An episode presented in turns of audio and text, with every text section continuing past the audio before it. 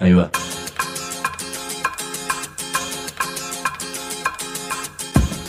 La Vaca es una colecta de recursos, es una cooperativa de trabajo, es una página web, un periódico mensual, una editorial, una cátedra, un bar.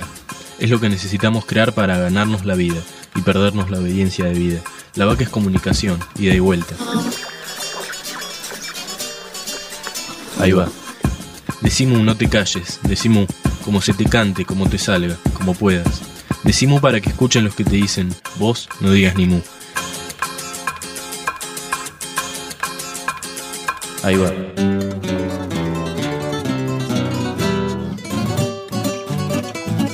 A lo largo de mi vida escuché hablar de justicia formal o justicia popular, de justicia divina, de justicia justa o justicia injusta, de justicia futbolística, de justicia lenta, vendada, democrática, antidemocrática, pero nunca me había topado con una justicia cuya herramienta puede ser YouTube, para investigar, por ejemplo, la desaparición de un joven obrero golondrina de origen guaraní en la Patagonia. Para ver si puede ser que haya una youtubización de la justicia, decimos.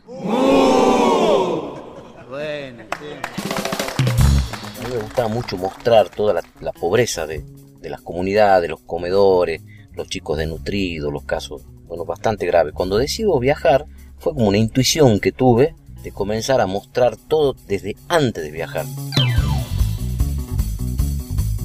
Yo la única manera de, de que hacer de que esto tenga una perspectiva era hacer un, un caso público escandaloso, digamos, de cierta manera. Bueno, ellos lo llaman al basher que entran a pegar, a romper puertas. Si hay puertas con candado, que alguien no está, ellos van, patean, las rompen, y entran. El Valle Medio tiene tres desaparecidos, tiene dos cuerpos más desaparecidos en, en democracia que en la propia dictadura en el Valle Medio. Bueno, y así nosotros, con el transcurso del tiempo, logramos demostrar que cuatro policías lo habían asesinado, uno de ellos el que comandaba la investigación,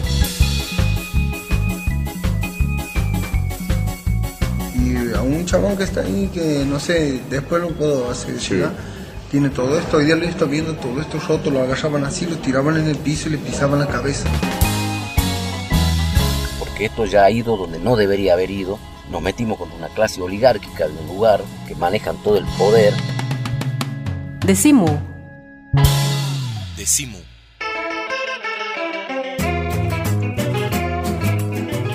Hoy vamos a tratar de relacionar al menos dos cuestiones. Por un lado, cómo sigue habiendo desaparecidos en la Argentina. No solo los desaparecidos de los años 70, sino ocurren nuevas desapariciones actualmente.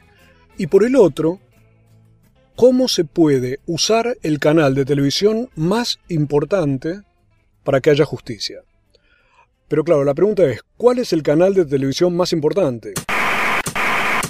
Hay algunos que hinchan por el 13 porque son opositores, los oficialistas les gusta la televisión pública, los dramáticos prefieren Crónica TV, los de los deportes verán canales deportivos, los chicos les gustan los de dibujitos animados.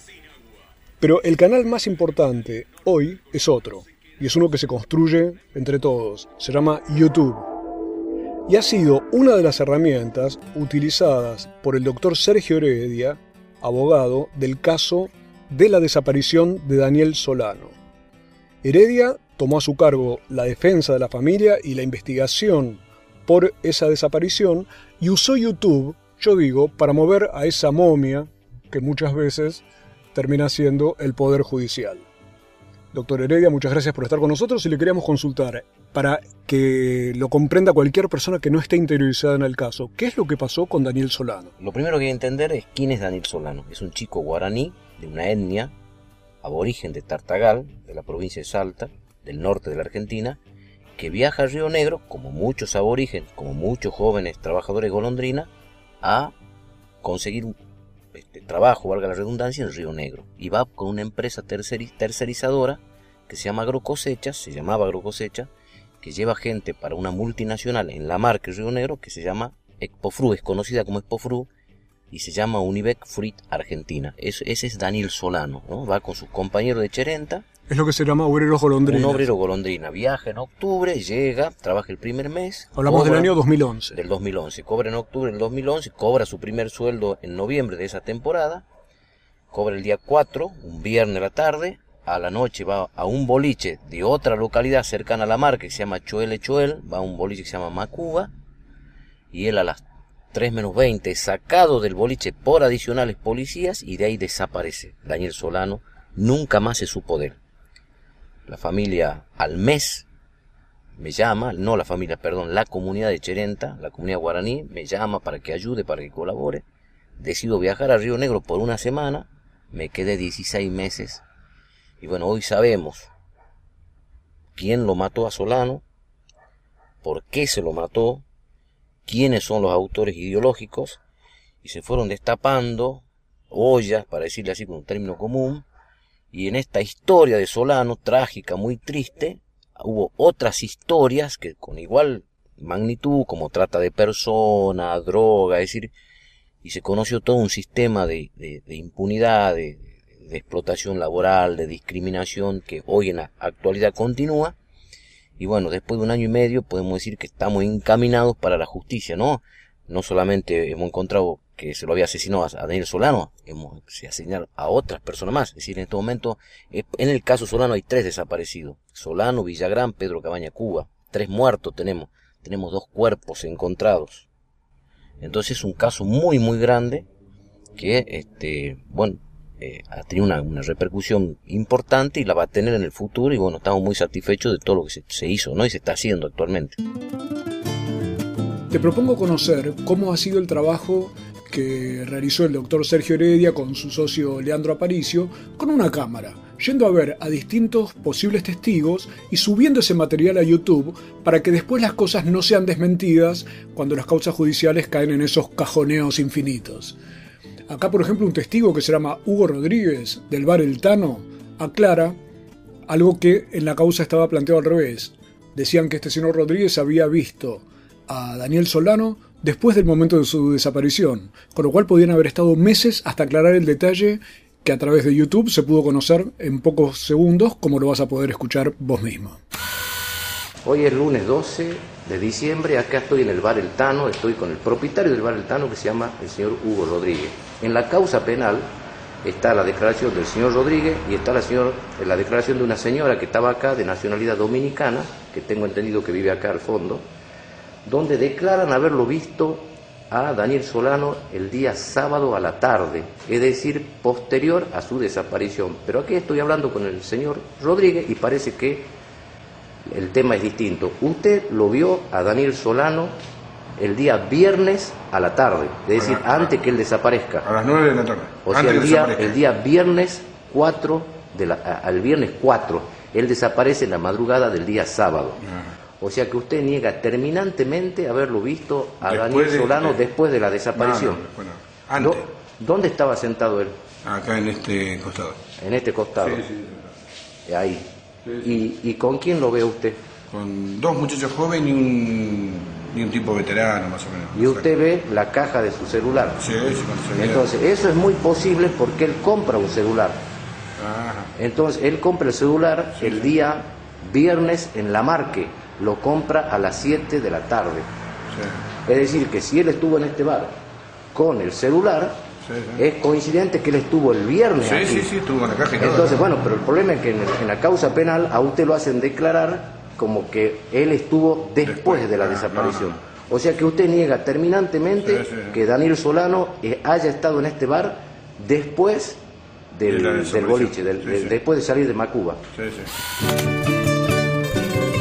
Ya volvemos para seguir hablando de desapariciones en el siglo XXI, trabajadores golondrinas y cómo la justicia puede ser youtubizada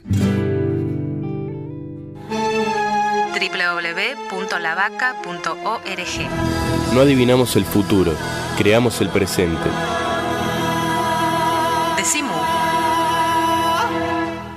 Si trabajas en el Estado, municipal, provincial o nacional, sabe que tenés dónde informarte. www.eltrabajadordelestado.org El sitio web de la Asociación Trabajadores del Estado. Noticias, Opinión, entrevistas. videos. www.eltrabajadordelestado.org Desde 1925, presentes. En la defensa de los derechos de los estatales argentinos. Asociación Trabajadores del Estado. Nuestros libros tienen orejas y corazón. Argentina originaria, territorios en resistencia, sin patrón. Escuchan y laten.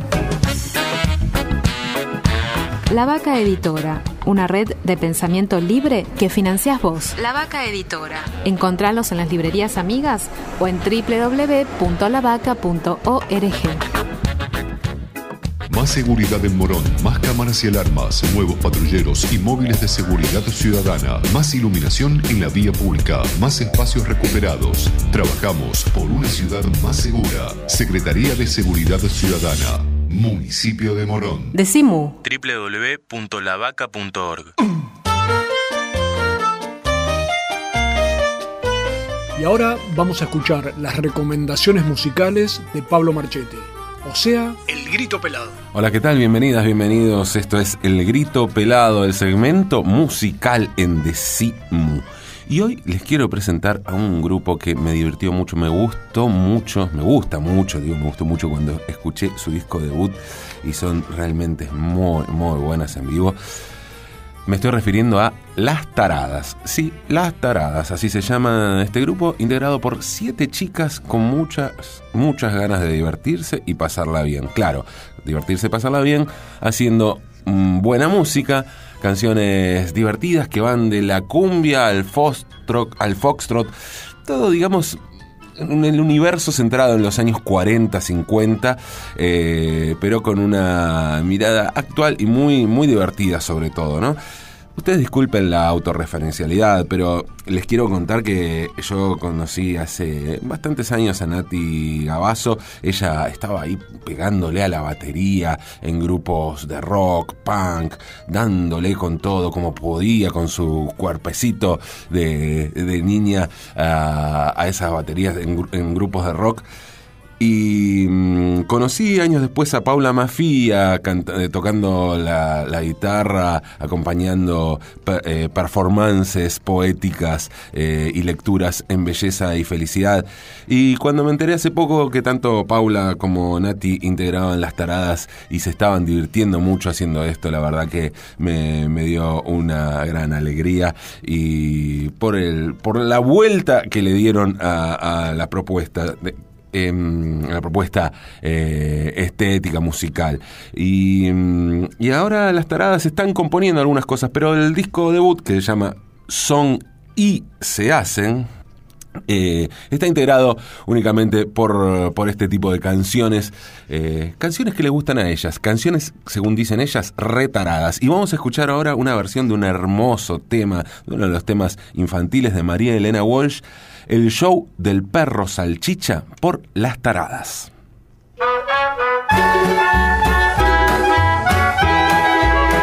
Perro salchicha, toma solcito a la orilla del mar.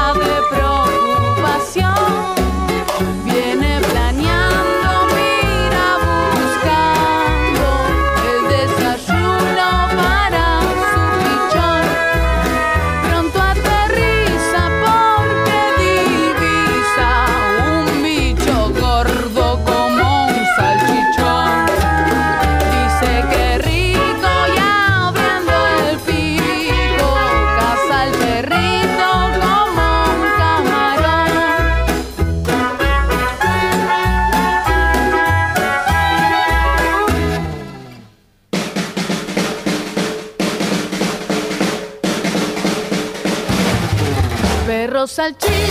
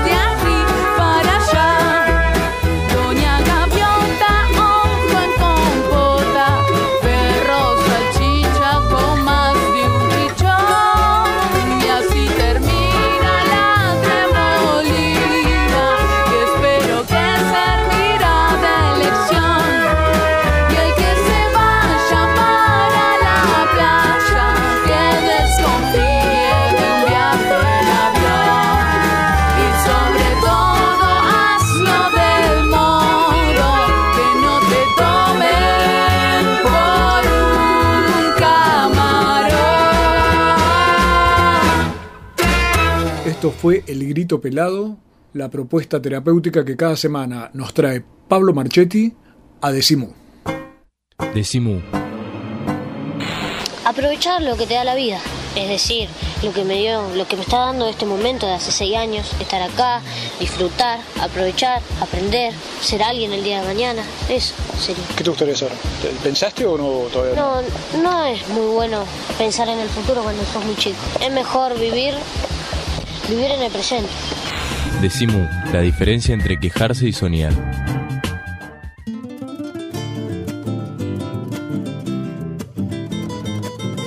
Seguimos en Decimú, el programa que se puede escuchar siempre en www.lavaca.org y al cual se pueden sumar todas las radios del país que quieran escribirnos a infolavaca.yahoo.com.ar. Hoy con un caso que llevó a que un abogado, el doctor Sergio Heredia, se mudara de Salta a Río Negro, a Choel con la perspectiva de ir por una semana para investigar la desaparición de un chico guaraní, un obrero golondrina, que había ido de Salta 2.300 kilómetros hasta el sur para trabajar allí en la, cosecha de la manzana. Daniel Solano, este chico desapareció llevado por la policía. El doctor Heredia se mudó y el viaje de una semana terminó siendo de 16 meses. Ir usando mecanismos totalmente novedosos para poder mover, yo decía, ese mastodonte llamado Poder Judicial.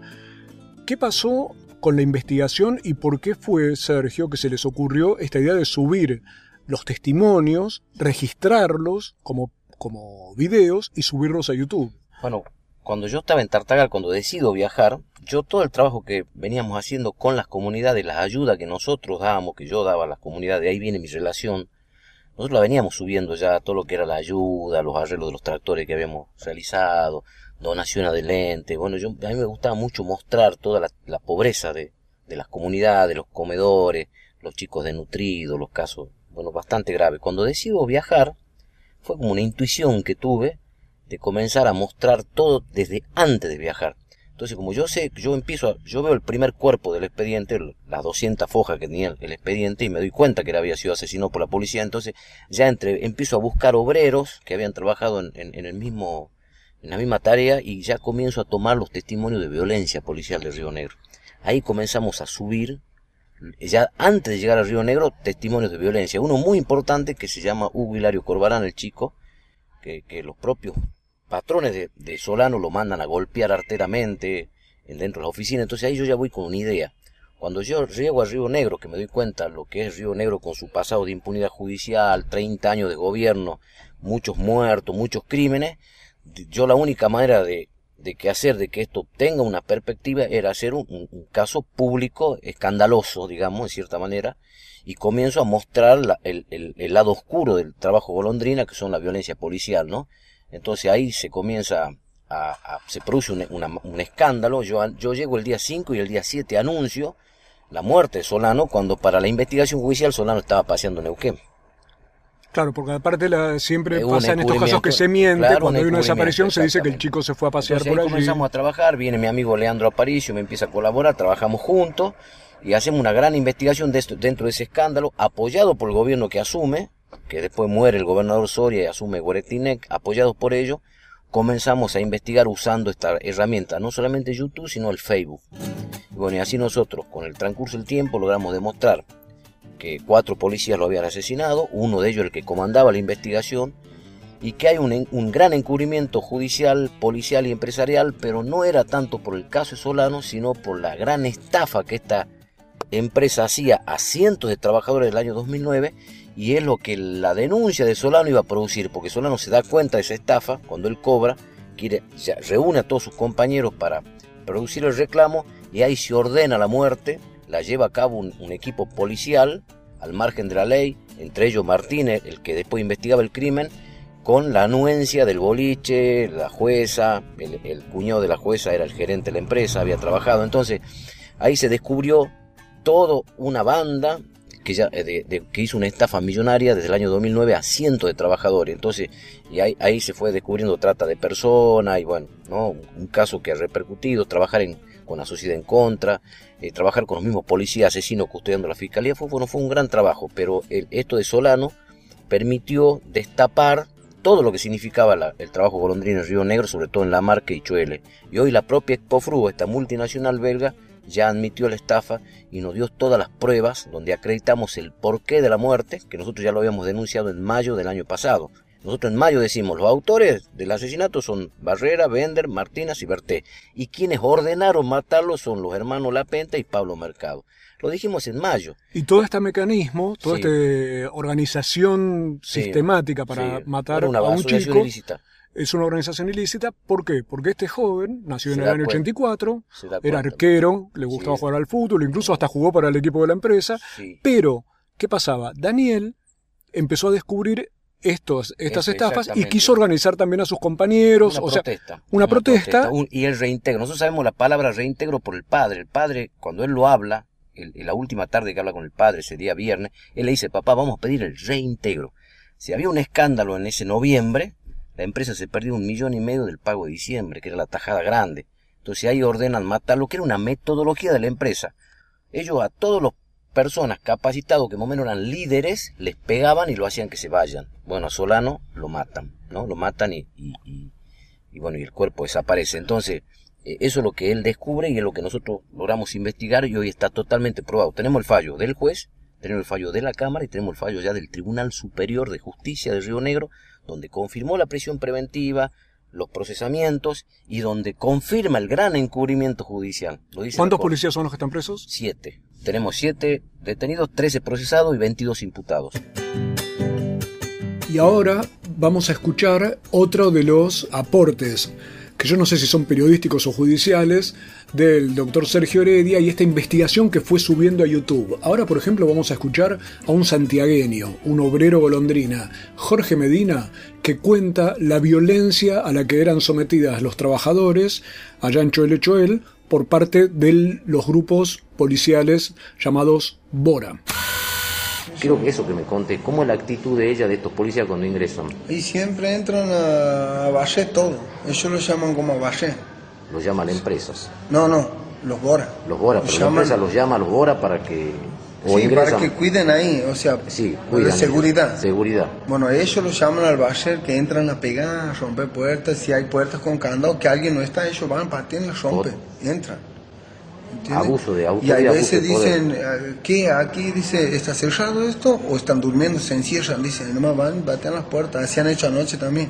Eso quiero me conté. ¿Anoche qué pasó? Bueno, anoche entró así porque supuestamente habían unos que estaban machados, entonces han venido allá en combi, una camioneta, la combi. ¿A qué hora ingresaron? Y tipo, ¿qué hora salí de la iglesia? Diez y media, tipo once. Bueno, así que anoche ingresaron. ¿Y qué pasó anoche? Sí, Bueno, han entrado ellos, se han bajado cuatro de una combi. Sí. El chofer eran cinco. Sí. Y eran cuatro en una camioneta y dos en moto. Sí. Han entrado todo como un portón grande. Sí. Y como en la garita quedan dos policías aparte más de comisaría. Sí. Entonces han entrado a los tiros directamente. Directamente a los tiros. A los tiros, así. Y han entrado a, a, sin todas las cámaras. Y los sacaban. Y a un chabón que está ahí, que no sé, después lo puedo hacer llegar. Tiene todo esto, hoy día lo estoy viendo todo esto roto, lo agarraban así, lo tiraban en el piso y le pisaban la cabeza. Sí. ¿Entiendes? Y le han roto todo esto y lo, lo cargaban así, lo tiraban adentro de la camioneta. Y entraban así en todas las piezas, sí, aquí todos los bombas se cagan. Así contaba un obrero cómo la Brigada de Operaciones de Rescate y Antitumulto, el BORA, reprimía dentro de la propia eh, planta donde Expo Fruit y Agrocosecha tenían contratados a obreros que además cobraban todo en negro. Ese grupo fue disuelto gracias a esta investigación. Ya volvemos para seguir hablando del caso de la desaparición de Daniel Solano. www.lavaca.org Si no estás bien de la cabeza, sumate. www.lavaca.org Decimu. Una alegría colectiva. Estudia en el único centro oficial de idiomas de la Universidad de Buenos Aires. Sede central 25 de mayo 221. Escribinos a idiomas.filo.uva.ar o visita www.idiomas.filo.uva.ar. Sedes en Barrio Norte, Belgrano, Caballito, Palermo, Paternal, Núñez. Único centro oficial de idiomas de la Universidad de Buenos Aires. Libros y alpargatas, mate y cerveza, orejas y bocas. Vení a Mu Punto de Encuentro. Abierto todo el día. Hipólito Irigoyen, 1440, Congreso, Ciudad de Buenos Aires. La televisión ya no es solo televisión. Se sigue expandiendo. Por aire, por cable, por satélite y también por internet. Y queremos que siga creciendo. Junto a tus derechos. Porque la televisión sos vos. Somos todos. Sos parte. Afiliate. Satsai. El sindicato de las nuevas tecnologías. Decimu. www.lavaca.org. Decimu. Hay comunicadores, periodistas, escribas, locutores, editorialistas, opinólogos, denunciadores, mobileros, columnistas, conductores, especialistas, interpretadores. Mejor decir.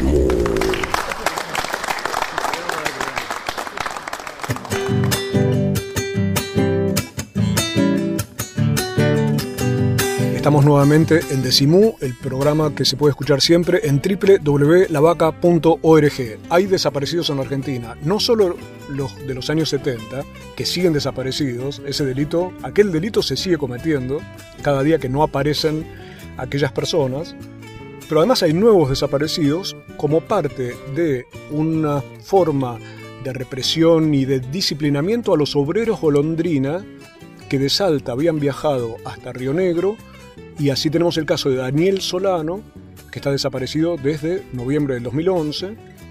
Y quería conversar dos temas con el doctor Sergio Heredia. Primero, ¿cómo se puede describir, para que comprenda la gente, la situación de los obreros golondrinas cuando están en esos lugares? ¿Cómo trabajan? ¿En qué condiciones? Quiero aclarar un detalle. Trabajaban en la misma casa, en la misma estancia donde nació Rodolfo Walsh. Nada menos. En ese lugar trabajaban estos obreros, pero además controlados por la propia policía. Exactamente, la policía era, un, era, el brazo armado de esta organización, entonces ellos cuidaban las gamelas y era un servicio que prestaban tanto a Agrocosecha como a Expofru. Hace unos días, 20 o 30 días, hicimos allanamiento donde descubrimos siete casas privadas de obreros hacinados, donde inclusive había mujeres ejerciendo la prostitución y teniendo relaciones sexuales con ellos. Entonces era un, sistema de, de hacinamiento. El obrero, es decir, la víctima, era elegida se elegía al aborigen. Se lo traía de Tartagal una temporada, tres meses, se lo hacinaba, se lo marginaba, se lo explotaba y después se lo estafaba y se traía otros aborígenes, otros 300, iba renovando la víctima. Una víctima de esta estafa no puede ser un trabajador de Río Negro. Se lo elige al aborigen por su perspectiva, por su naturaleza, sumiso, no cuestiona. Entonces, ¿cómo era la metodología de, de agrocosecha? Muy sencilla. Agrocosecha tenía un contrato con Espofru, lo traía a Solano.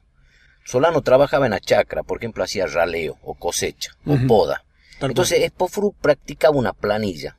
Entonces decía, bueno, Solano hoy, este mes trabajó por mil pesos, un ejemplo.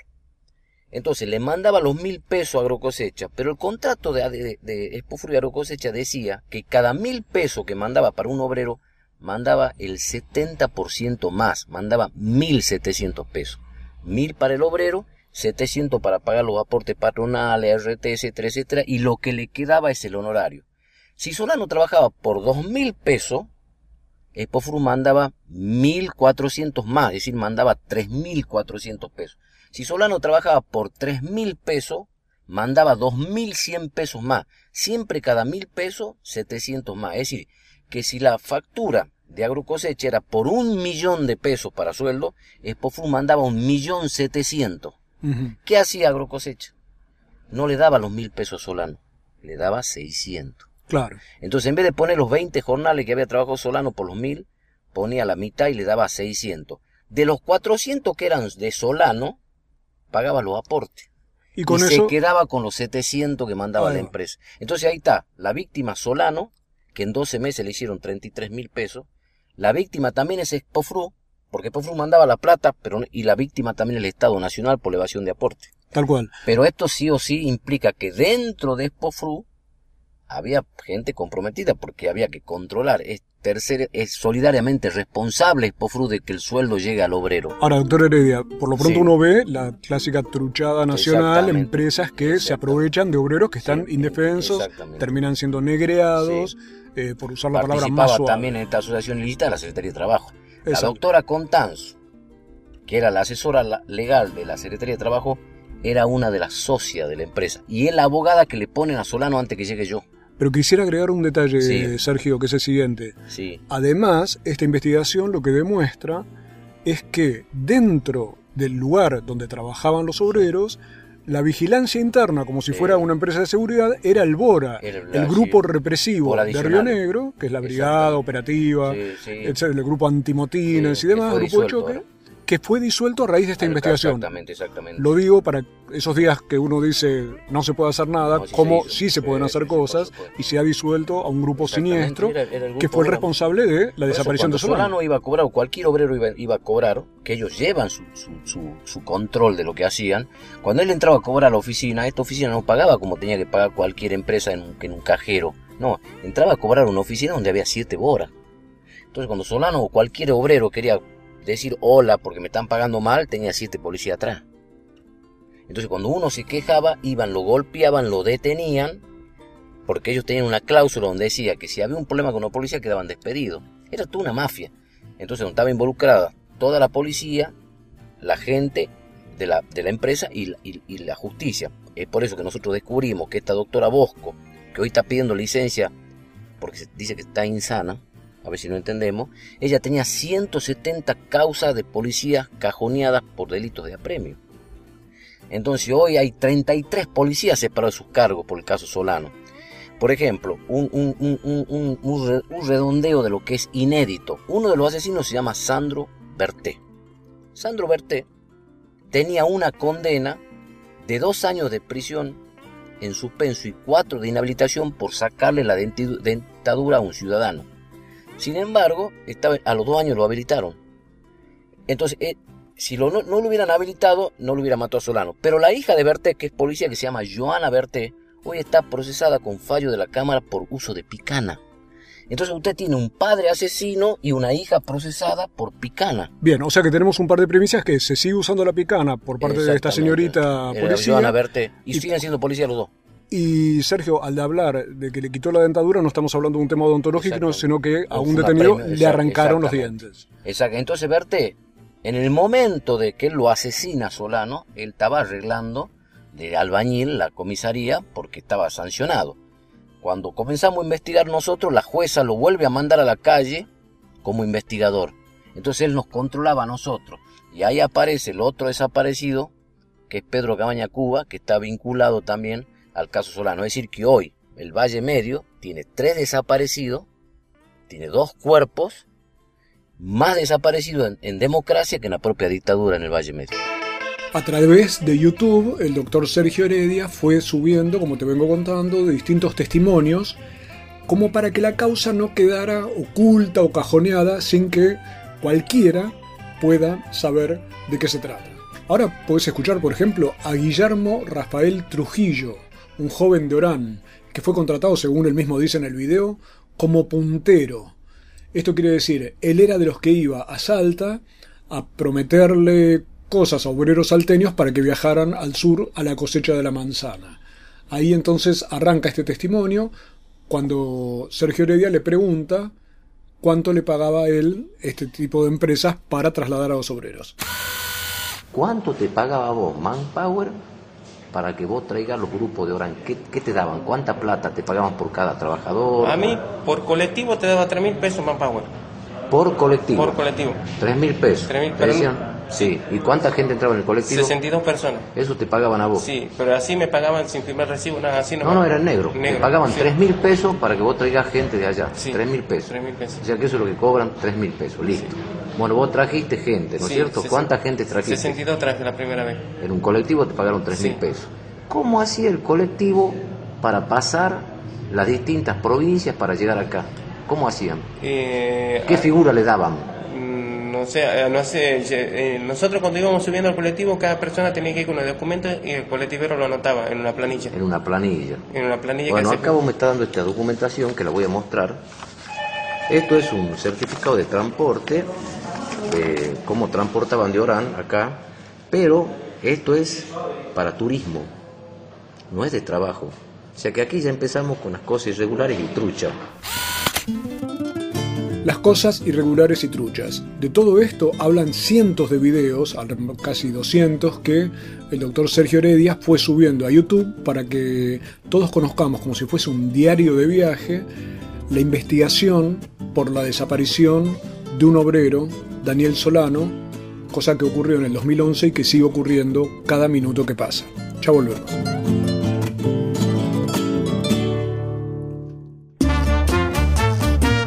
No adivinamos el futuro. Creamos el presente. Decimu. Por el derecho a la rebeldía. El Sindicato de los Trabajadores de las Telecomunicaciones, pluralista, democrático y combativo. Nuestra página web www.foetrabsas.org.ar. Si sos telefónico, sos de Foetra. La vaca también nos da un periódico. Todos los meses en tu kiosco, Mu. el periódico de la vaca. También te lo mandamos a tu casa por correo. Envíanos un mail a infolavaca.yahoo.com.ar Decimu. www.lavaca.org. Decimu. Y vieron que en la religión oriental hay mantras. Bueno, Mu es un mantra que no falla.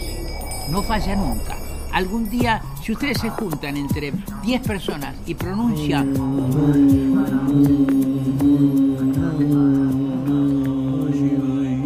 van a ver que es como un masaje que el masaje recorre el cuerpo, el cuerpo, saca las angustias, el estrés, las tristezas, todo,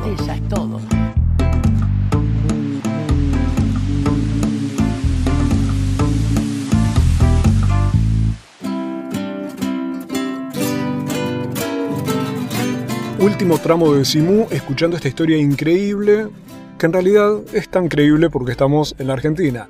Un chico desaparecido, obrero, por querer hacer una protesta, un obrero golondrina en Chole Choel, viajado desde Salta, integrante de la comunidad guaraní, que es desaparecido por la policía de Río Negro. Estoy haciendo una pequeña recapitulación de lo que nos ha venido contando el doctor Sergio Heredia, abogado de la familia, que a través de una investigación con cámara, ¿cómo fue? Con, con cámara, iba filmando testimonios y logrando cosas impresionantes.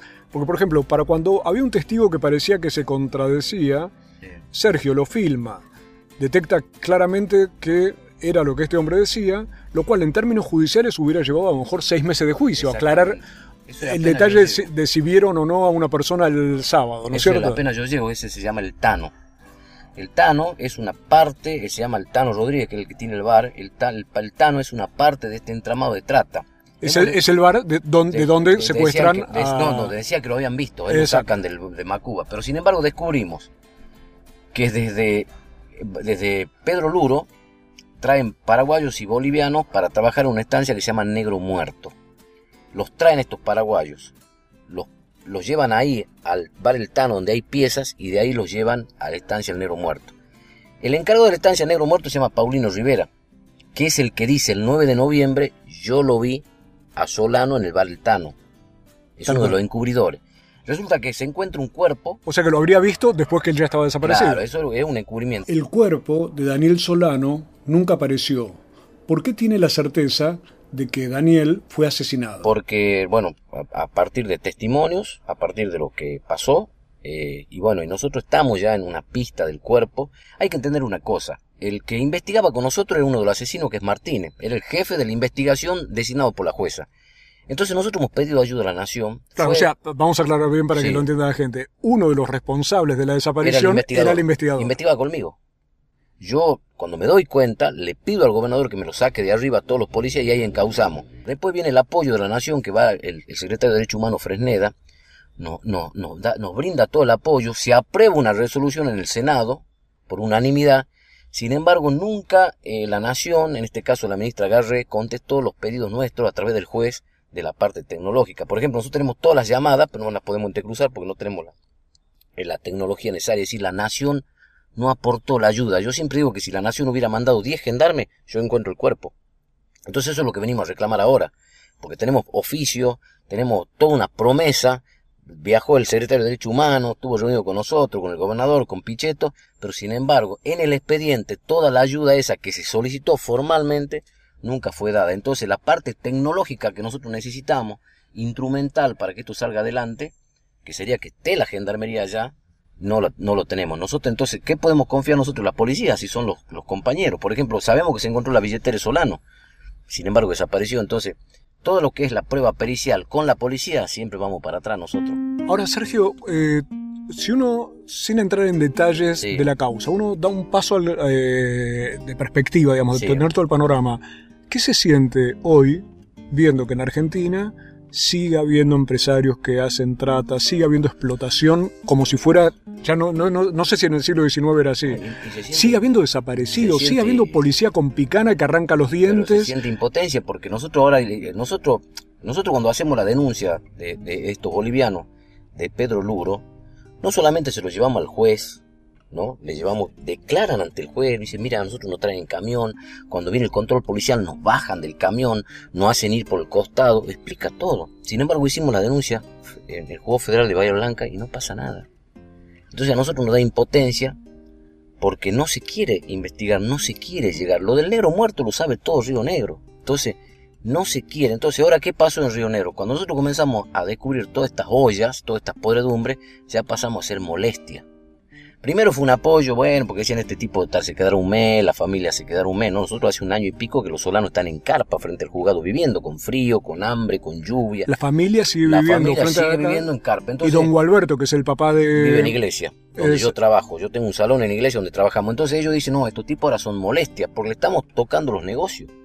Entonces nosotros necesitamos, requerimos la, la ayuda de la nación, porque acá ya está el caso del fiscal Colombo, que el fiscal de trata acá, está en la justicia federal de Roca, está en la justicia federal de Bahía Blanca, pero siguen este siguen este, este, ha- habiendo este delito. Entonces no hay ninguna duda que yo a mí no me mataron todavía porque sería un escándalo nacional pero siguen trabajando impunemente entonces ahora nosotros pretendemos ya que sean detenidos los empresarios está probado que a Solano lo mandaron a matar no no no no, no, está acreditado firmemente O sea, no es un problema estrictamente policial, no, no, está- sino un problema... eh, eh, judicial. Está probado, está acreditado que los empresarios Que lo los mandaron a empresarios- matar. Y sin embargo están, de- están libres.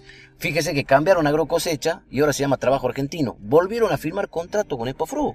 Pero yo le digo a Espofru, pero ¿cómo usted lo van a contratar sabiendo que están sospechados? Entonces no hay ninguna duda que Espofru también lo encubre porque le permitieron cambiar de persona jurídica y ahora se llaman trabajo argentino. Entonces, El uno- clásico cambiar el, Claro, ahí el donde collar del perro, ¿no es nosotros cierto? sentimos impotencia porque nos damos cuenta que cada día estamos más solos eh, por- porque esto ya ha ido donde no debería haber ido. Nos metimos contra una clase oligárquica de un lugar que manejan todo el poder ¿Cuántos videos Y son- subieron a YouTube? y yo subí más de ciento y pico. Pero, Ciento y pico de videos. pero de horas, horas de filmación de lo que hay. El, por ejemplo, yo tengo filmado los bolivianos cuando me cuentan cómo... O sea, todo el caso Solano, en, en todo está filmado. Entonces podríamos hacer, no sé, siete películas si quisiéramos. Es tanto el material. Pero el doctor Heredia tiene la cabeza dura, como la tenemos No, en MU, sí, que hicimos sí. tapa de la Sí, revista con este tema. Se va a exhibir el documental también en MU. Y me parece que es muy interesante tener en cuenta un elemento. Cómo, aun- a veces hasta en la soledad o en esa aparente soledad, investigar, seguir adelante, sí, no resignarse, vale la pena. La revista, yo, yo me siento muy contento. ¿no? La revista MU es, digamos, que el, el- el artículo más extenso que, que hay. Y todo lo que nosotros dijimos en esta revista, hoy está totalmente probado todo. No, no hay nada ahí que nos hayamos equivocado. Toda la investigación se hizo con, con, dinero nuestro, nosotros no recibimos ayuda de nadie, eso nos da plena libertad a nosotros. Lo más lindo del caso es que el otro día esta empresa hizo una última jugada desesperada y nos mandó obreros a apretarnos, nos mandó 200 obreros a la carpa a echarme la culpa a mí.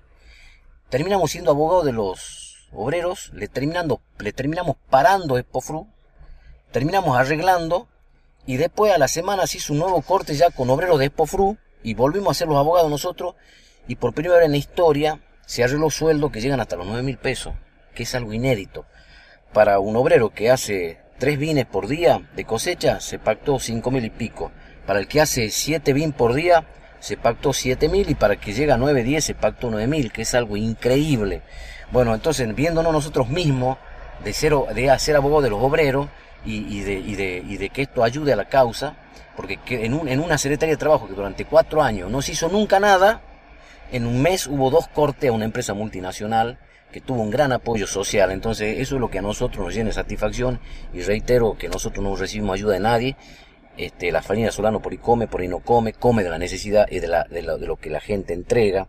Entonces eso nos da plena libertad a nosotros para seguir trabajando y, y, yo no tengo duda que este caso está esclarecido. Lo que necesitamos ahora es, este, bueno, que los empresarios estén presos. Por ejemplo, a la, a la, a la jueza doctora Bosco se le hizo juicio político. Ella ahora está pidiendo eh, licencia por discapacidad, o sea, como estaba discapacitada, entonces no podía ser jueza. Bueno, son la vieja estructura, esto que queda de estas corporaciones que ojalá se terminen. Las viejas estructuras de las corporaciones que ojalá se terminen. Así lo dice el abogado Sergio Heredia frente a la desaparición de Daniel Solano. Nuestro homenaje a familiares, abogados y amigos que son los responsables de que se haya disuelto un grupo policial de choque y de que nos acerquemos, aunque sea un poco, a que haya justicia.